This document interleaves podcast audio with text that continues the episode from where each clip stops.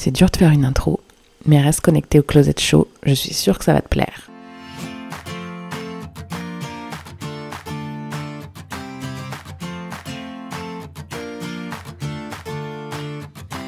Bienvenue dans ce nouvel épisode de The Closet Show, euh, c'est l'épisode numéro 2. Je ne peux que commencer ce podcast en vous remerciant pour l'accueil que vous avez réservé à l'épisode 1. Euh, j'avais très peu préparé euh, mon épisode. Je voulais quelque chose qui soit très spontané et visiblement, au vu de vos commentaires, c'est ce qui est ressorti. Donc je suis très contente. Je me livre très peu sur mes réseaux sociaux. Euh, je fais très peu de facecam et voilà, je voulais quelque chose du coup qui soit plus authentique, où, je me confie un petit peu plus sur ma vie. Et c'est ce que vous m'avez fait euh, savoir, c'est-à-dire que vous aviez euh, aimé le côté spontané et authentique, donc je suis ravie. Dans ce deuxième épisode, je voulais aborder le sujet d'entreprendre. Donc en entreprendre au sens large, c'est-à-dire entreprendre dans son milieu professionnel, comme entreprendre dans sa vie privée. Pour celles qui ne me connaissent pas, j'ai repris l'entreprise de mes parents en 2017, une entreprise de transport, et j'ai monté à côté euh, une petite boîte qui s'appelle Closette, où je propose des magazines de mode et euh, je fais de la communication aussi pour euh, des entreprises de ma région, des entreprises clermontoises. On peut donc dire que j'ai un petit vécu d'entrepreneur, et c'est un sujet que j'avais déjà abordé sur Instagram, mais vraiment très vaguement, parce que vous m'aviez posé des questions sur ma vie professionnelle. Et euh, du coup, je trouvais bien de faire un, podcast à ce sujet euh, pour peut-être approfondir euh, mes méthodes. Et surtout, voilà, pour moi, il y a vraiment cinq barrières à soulever pour entreprendre. Et c'est souvent ces barrières qui nous empêchent de, faire, de prendre des décisions et surtout d'entreprendre. Alors, voyez entreprendre dans le sens large parce que effectivement, ça va plus peut-être parler à celles qui ont un projet professionnel mais ça peut très bien s'appliquer euh, à celle qui a un projet perso. Installez-vous bien, prenez un petit thé, un petit café, et maintenant que cette intro affreusement longue est terminée, passons aux choses sérieuses.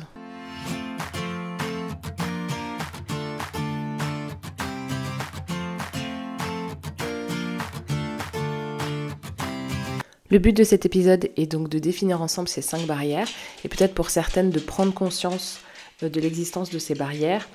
Et euh, je vais vous donner mes conseils, enfin des conseils, je ne sais pas euh, à quel moment ce sont de bons conseils, mais en tout cas, ma méthode pour franchir ces barrières et du coup pouvoir entreprendre sans se mettre de limites. On rentre tout de suite dans le vif du sujet avec la première barrière à impérativement franchir, c'est la peur de l'échec. J'ai remarqué qu'avant même qu'on commence un projet, on a déjà peur euh, de ne pas réussir.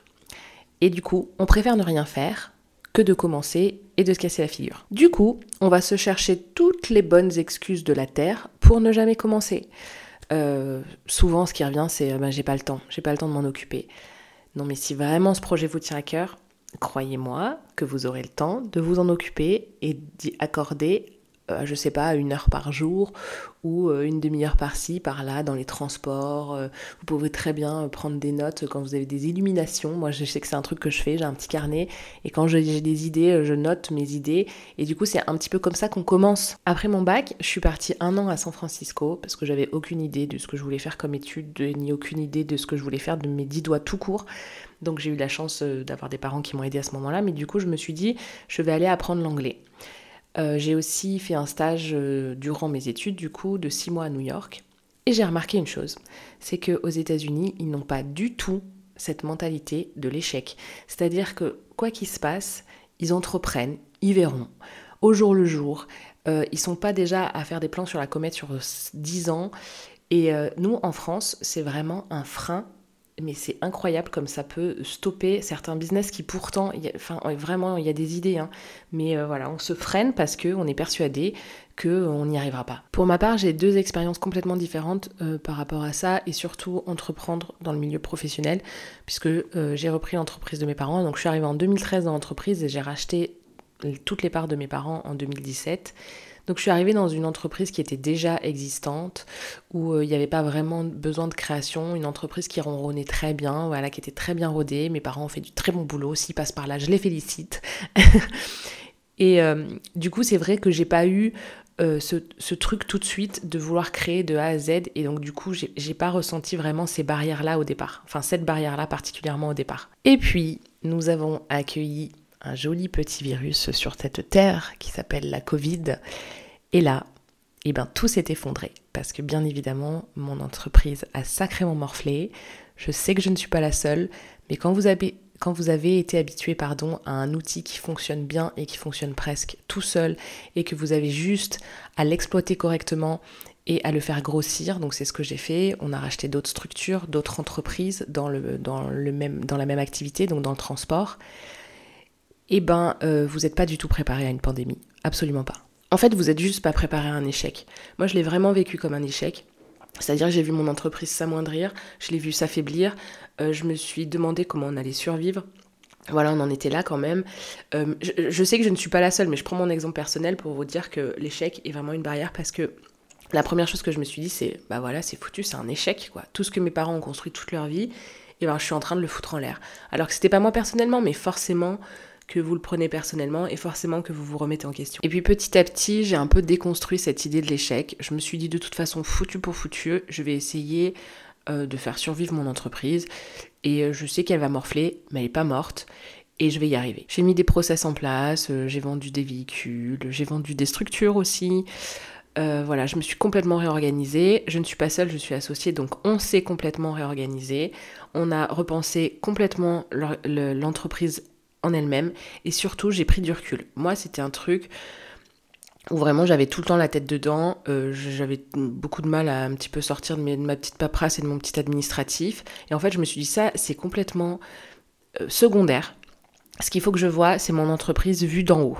En fait où elle en est, où elle va et ce que je vais en faire. Alors c'est toujours pas la forme olympique. En revanche maintenant il y a un truc que je peux dire c'est que euh, je la connais bien, cette entreprise, et du coup, je me connais bien, et je sais de quoi on est capable. Et du coup, tout ça pour en revenir à notre peur de l'échec, euh, je pense qu'il faut partir du principe qu'il y a toujours une solution. Il va y avoir une solution parfois difficile, des choix compliqués à faire, mais il y a toujours une issue. Et même si cette issue n'est pas celle que vous attendiez, par exemple, euh, on prend le pire de pire des scénarios, vous avez un redressement judiciaire ou une liquidation judiciaire, ça ne veut pas dire que c'est vous qui avez échoué, ça veut dire qu'il y avait des choses que vous n'avez pas mis en place dans votre entreprise et qui ne vous empêcheront pas d'en refaire une autre. Donc pour moi, la peur de l'échec vient du fait qu'on se dit bon bah on n'a qu'une chance dans la vie. Et par rapport aux États-Unis, j'en reviens à ce que je disais avant mon expérience américaine, eux, ce n'est pas du tout ce qu'ils se disent en fait. si celle-ci ne marche pas, j'en créerai une autre. Et si vraiment on changeait nous notre mentalité en pensant comme ça, je pense qu'il y aurait beaucoup plus de gens qui entreprendraient sur cette planète.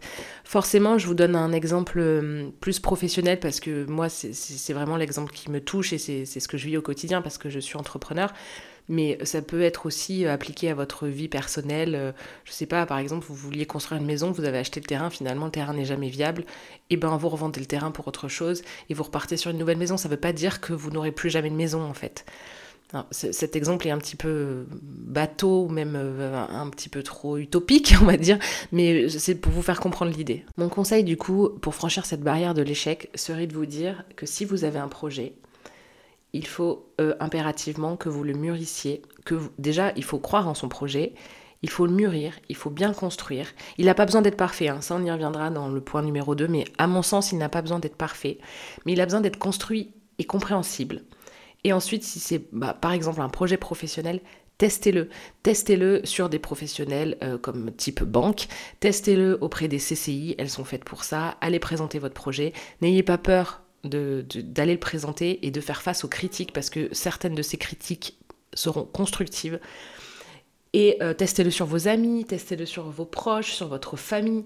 Demandez-leur de se positionner vraiment euh, en client et, et, de vous donner des avis le plus objectif possible, même si c'est compliqué quand c'est des proches. Mais voilà, de vraiment comprendre leur attente par rapport à votre projet. Et Bâtissez-le petit à petit, comme ça, avec, euh, les avis des uns et des autres. Gardez tout de même en ligne de mire euh, ce que vous, vous souhaitez en faire. Ne transformez pas non plus votre projet à mort parce qu'on vous a donné tel ou tel conseil, qu'on vous a donné tel ou tel avis. Euh, par contre, voilà, il faut quand même vous en nourrir et potentiellement il y aura quand même des bonnes choses à prendre dans l'opinion des gens, mais il ne faut pas que ce soit eux qui construisent votre projet pour vous et surtout il ne faut pas vous décourager si vous sentez que les avis sont un petit peu défavorables, il faut simplement le mûrir et peut-être le tourner différemment. Mais voilà, ne vous découragez pas parce que ça passe par là aussi, la peur de l'échec. Et surtout, vous allez peut-être faire face à des personnes qui vont projeter leur propre peur sur vous, donc leur propre peur d'entreprendre. Et donc, du coup, qui vont forcément vous dire Oh là là, mais c'est un projet fou. Non, mais moi, si j'étais toi, jamais je me relancerais là-dedans. Tu vas jamais t'en sortir. Donc, ça, ce genre d'avis qui n'est pas du tout constructif, on passe au suivant. Tout ça nous amène gentiment à la barrière numéro 2 qui pour moi est la quête de perfection. Celles qui me suivent un petit peu sur mes réseaux ou qui ont pu écouter mon podcast avec euh, Et jeudi, vous savez que je ne suis pas une très grande adepte du parfaitement parfait, tout simplement parce que je trouve que ça freine certaines personnes à se lancer. À vouloir qu'un projet euh, sorte abouti et que à vos yeux il soit parfait, du coup, ben des fois on se lance pas du tout. Et ça m'est déjà arrivé d'ailleurs dans le passé. Euh, j'avais des projets, je voulais que ce soit vraiment carré, parfait, exactement comme je l'avais imaginé.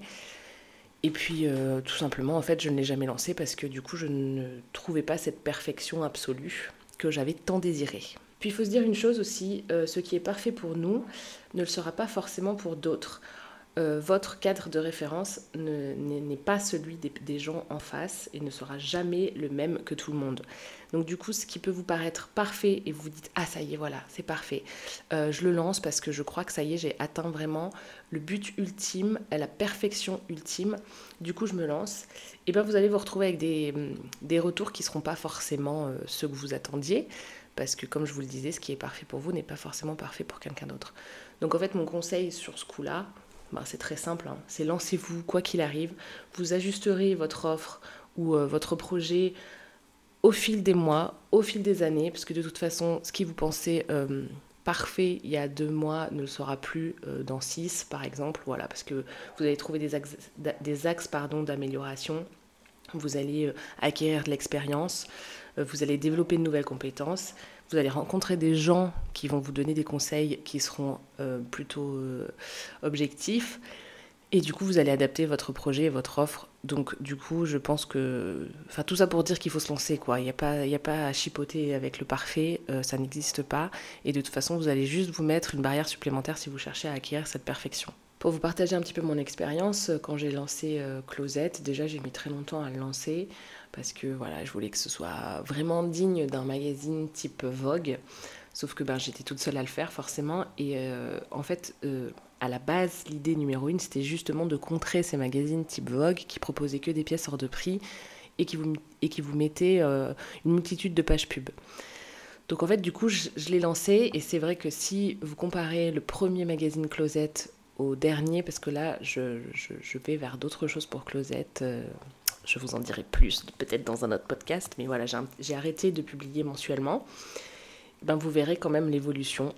Et du coup, je ne regrette pas d'avoir lancé parce que j'ai appris énormément de choses et euh, j'ai fait tout ça toute seule, donc je suis très fière. Et surtout, voilà, c'est au cours de, En fait, on, acquiert de l'expérience au cours de notre projet. Donc c'est pour ça qu'il ne sera pas parfait dès le début. Forcément qu'il y aura euh, des améliorations. Donc, barrière numéro 2, la perfection, on oublie, on se lance, ce ne sera jamais parfait. Et tout ça nous amène vers le numéro 3, le regard des autres. Alors j'ai quand même le sentiment que le poids du regard des autres pèse beaucoup plus sur les femmes que sur les hommes, ce que je trouve fou d'ailleurs, mais ce qui m'échappe un peu. Mais il faut vraiment, vraiment se détacher de ça. Quand vous avez des projets... Euh, ou que mais ça peut être n'importe quoi. Vous voulez reprendre vos études, vous voulez construire une maison, vous voulez vous lancer dans un nouveau business, vous voulez un poste plus important à responsabilité. Euh, les avis que vous recevrez ne seront pas tous objectifs.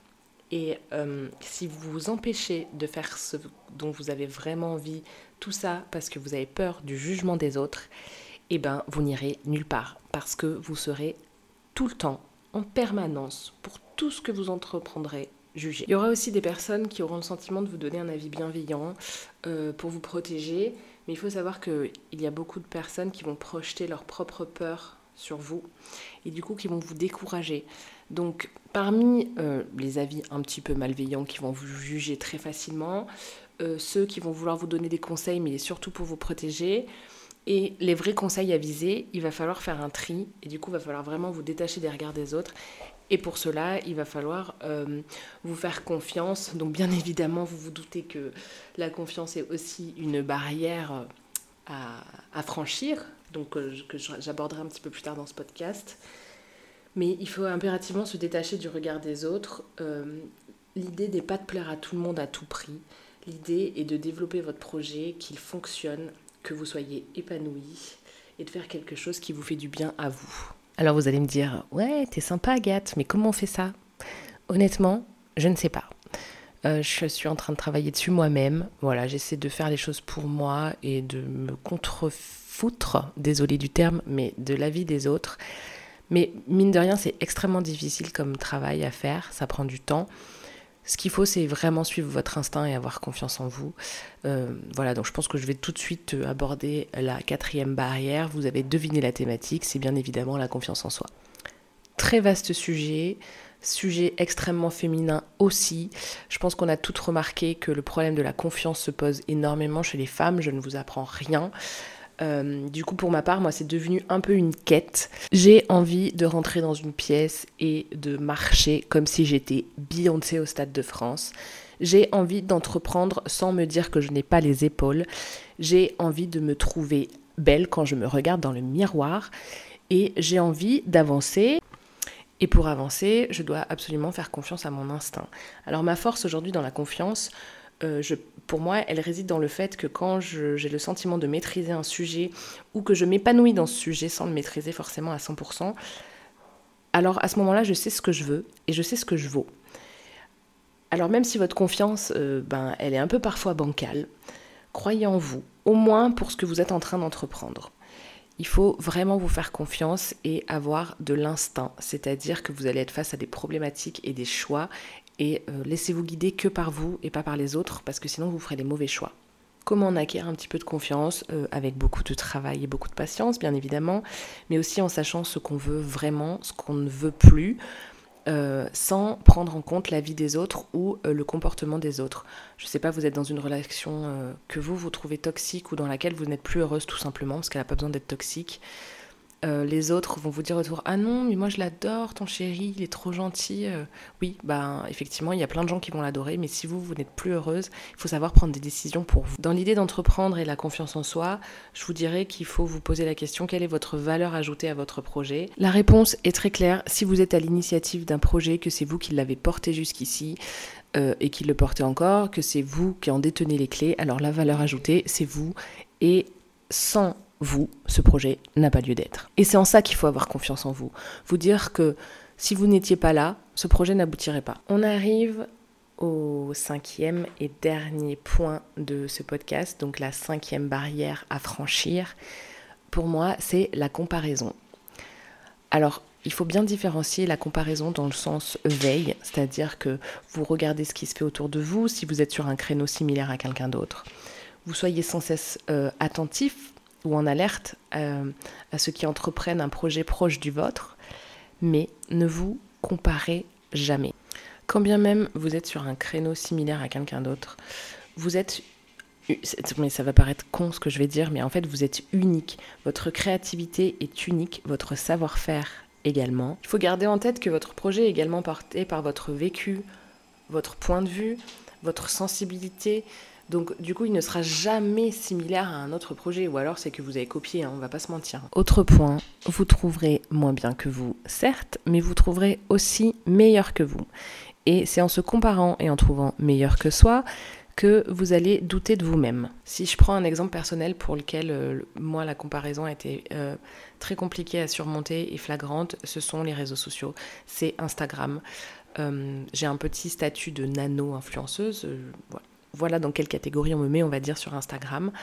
Et au début, j'ai commencé à partager euh, parce que euh, voilà, j'aimais partager les produits. Surtout, moi, je suis très mode, donc j'aimais partager les tenues, j'aimais euh, éventuellement inspirer les gens. Et puis ça a pris un petit peu. Et puis en fait, on rentre dans une espèce de cercle vicieux où on veut des partenariats alors qu'on n'en a jamais eu et que ce, quand on n'en a plus, parce que moi, je n'en fais presque plus, et eh ben ça ne nous manque pas particulièrement. On veut grossir, on veut 100 000 abonnés. Et en fait, moi, j'ai complètement, euh, je me suis perdue un peu dans ce monde. Et si vous me suivez, vous savez que j'ai perdu euh, mon compte, enfin qu'il a été désactivé. je oh, je sais plus, je crois que c'est en 2020 maintenant. Et en fait, ben, ça m'a permis de me recentrer sur ce que je voulais vraiment faire d'Insta parce que ça a été, à l'époque, je l'ai vécu, mais comme une catastrophe, mais vraiment. J'ai tout remis en question, j'ai tout mélangé, je me suis dit, ouais, tout ce travail pour rien. Oui, alors on se calme, je n'en vivais pas et c'était un loisir à la base. Hein. Euh, en deux, c'était, oui, ben du coup, j'étais au même niveau de follower que cette fille-là, maintenant elle va dire que je suis toute petite. Enfin, des trucs, mais j'avais complètement perdu de vue euh, pourquoi je m'étais mise sur Insta au départ. Eh bien figurez-vous que perdre mon compte m'a fait le plus grand bien. Euh, aujourd'hui, euh, je ne cherche absolument pas à être, euh, à avoir plus d'abonnés. Je ne cherche absolument pas à plaire à tout le monde. Je suis moi-même. Si on aime me suivre, tant mieux. Si on n'aime pas, on n'est pas obligé de s'abonner. Je partage mon quotidien. Alors je parle très peu, hein. je fais très peu de facecam, mais je parle, je parle surtout mode, je partage mes tenues, un petit peu de ma vie en story mais j'en fais ce que j'en veux et je ne me mets absolument plus de pression pour savoir si ma photo elle est bien prise, si c'est le bon angle, si ça me met en valeur, si la lumière est top. Voilà, hein on souffle un coup. Hein enfin, tout ça pour dire qu'au départ, je me suis vraiment perdue dans ce jeu d'Instagram parce que je me comparais euh, physiquement déjà, donc ça c'est un drame, je trouve. Je me comparais euh, en termes de créativité, je me comparais en termes de nombre d'abonnés, enfin d'abonnés, je me comparais en termes de likes. Et petit à petit, je me suis perdue comme ça sur le game Insta et en fait, je me suis rendu compte que je n'aimais plus trop ce que je faisais. Donc merci Insta d'avoir bloqué mon compte pour je ne sais quelle raison. Mais du coup, ça m'a permis de redescendre sur Ne vous comparez pas. Ça va euh, simplement vous saper le moral et vous faire remettre en question sur des sujets euh, sur lesquels vous n'avez pas euh, à vous remettre en question. Je pense que nous, les filles, on se pose déjà assez de questions quotidiennement comme ça. On n'a pas besoin de s'en rajouter une tartine en, allant voir pardon, ce que Pierre, Paul ou Jacques est en train de faire sur un créneau un petit peu similaire au mien. Et la magie d'Insta aussi, euh, pour en revenir à l'exemple que je donnais tout à l'heure, c'est qu'il y a de la place pour tout le monde. Et bien, comme dans l'entrepreneuriat, il y a de la place pour tout le monde. Donc ça sert à rien de se comparer. En revanche, euh, moi je sais que je m'inspire beaucoup, je me nourris beaucoup de ce qui se fait à côté. Par contre, je le fais pour nourrir ma créativité et non plus pour me comparer. Donc faites-le, si vous voulez regarder ce qui se fait à côté, c'est totalement naturel et humain, mais faites-le avec de la bienveillance et en aucun cas cela doit être un frein à votre vision. Voilà, on arrive à la fin de ce podcast. Euh, donc petit disclaimer, les cinq barrières que j'ai définies, et certes par rapport à mon vécu, je n'ai euh, aucunement de, compétences dans le domaine euh, coaching ou santé mentale, mais je, trouve que c'est toujours bien de partager son vécu et de voir comment certaines personnes ont franchi des caps et si ça peut vous aider à franchir les vôtres, eh ben tant mieux. Je conclurai donc ce podcast sur une note positive. Euh, ce que vous faites, faites-le uniquement pour vous. Euh, vous n'avez pas à gérer la peur des autres ni absorber leurs mauvaises énergies ou leurs mauvaises ondes. On n'est pas là pour ça. La vie est courte. Vous serez quoi qu'il en coûte critiqué alors pourquoi vous priver de faire quelque chose que vous aimez réellement? Sur ce, je vous souhaite une belle soirée, journée, nuit, en fonction du moment où vous écouterez ce podcast. Et je vous dis à bientôt pour le prochain épisode. Si vous avez aimé ce podcast, n'hésitez pas à me laisser 5 étoiles ou un petit commentaire sur Apple Podcast. Bisous